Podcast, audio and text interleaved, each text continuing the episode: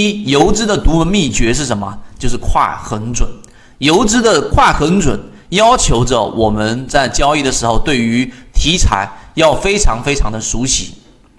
啊，我切换出了刚才我们的这个游资思维笔记里面，刚跳了一下。它要求的是什么呢？就是我们前面所说的快很准，快很准，快是什么呢？就是你本身，当你的自选板块，我用我们的模型来讲，而不是这一个呃游资的这一种常规操作手法。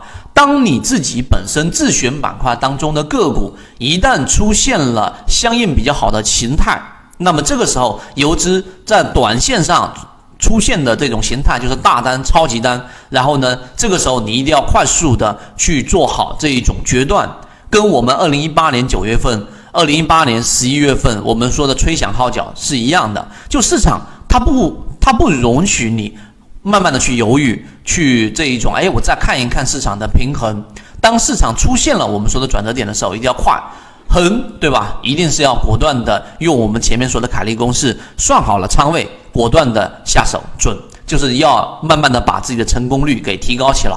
如果讲到这个地方就不讲了，那就没有我们说的实战意义了。我们再往下看，那么它最常用的这一种操作手法是什么呢？啊，我这里给大家去罗列出了，第一就是这一种一字板，一般人没法参与，你可以放弃了，对吧？强盗是幸运，因为有通道优势，我们。在游资界里面，把它称为通道狗啊，他们有这一种通道优势，他没办法抢得过它的。第二个翘跌停板，对吧？第三个这一种地天板，第四个天地板，第五个就是我们说的分时交易的这种甲板等等。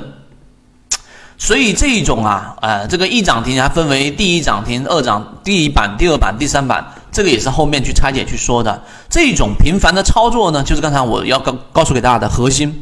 你要做的事情是提高你的成功率，然后呢，逐步逐步的把你的交易变成相对高频，相对高频，因为我们的模式还是属于低吸嘛，对吧？低吸版是我自己在圈子当中分享的最多的。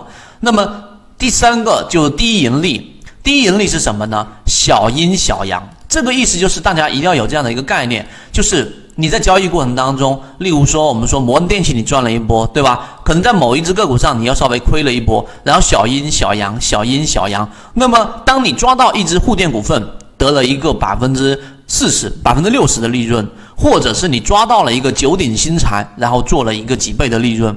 那炒股要理性，吃鱼身中间部分，不要鱼头鱼尾都想吃。想要系统的学习，可以邀请加入到我们的实战圈子，添加个人号。B B T 七七九七七实战圈子会分享早盘信息、标的的筛选方法讲解等等。那么最终一旦斩获的利润又还是小阴小阳、小阴小阳，这个是真正的游资的资金增长。可能在全网当中没有多少人告诉给你这是游资的这种操作，整天告诉你一个月翻多少倍多少倍，那一种是极小极小的概率。所以，当你明白这个之后，我们来开始进入到第二个话题，就是我们所说的火候啊，火候。火候里面，我们来看一下，呃，我们继续再给它再来一遍。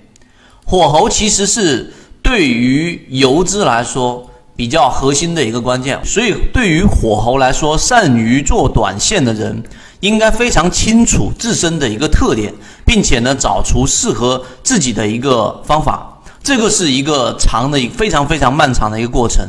有什么模式到底是适合你的？这一点非常重要。有些人适合做短线，有些人适合做中线。而我们在圈子里面给大家去讲的模型，其中包含着主力创新高、股价没创新高的模型，讲了季报数据散户数量大幅减少的模型，然后叠加上我们说基本面的模型，我们再再用缠论的这一个视角去捕捉中低位的个股，然后进行低吸。对吧？尽可能的靠近引爆点。现在我们多增加的这个模块呢，就是我们的游资思维笔记的这个模块，是为了跟踪席位，让我们的这一种参与点位能够更加的靠近起爆点。这样的话，你的资金利用率才会高。第二个就是我们股票是一个心理的游戏，大家一定要去知道，就是说我们后面会给大家去讲的就是情绪。把控。你现在这个时候是被动的，所以我们说操作应该尽可能的让自己避免被动，这也是仓位控制跟凯利公式存在的一个原因。有了这种舒服的感觉，就是你自自己的操作不会总是被动的。好的策略就应该不管行情怎么样，让自己处于应变当中的优势的这个位置。这个是一个非常重要的理解，大家一定要把这一段话认认真真去想一想。只有这样，当你在无论行情在什么点位的情况之下，你也处于相对优势，这个时候你离真正的实现稳定盈利，基本上已经非常非常接近了。其实。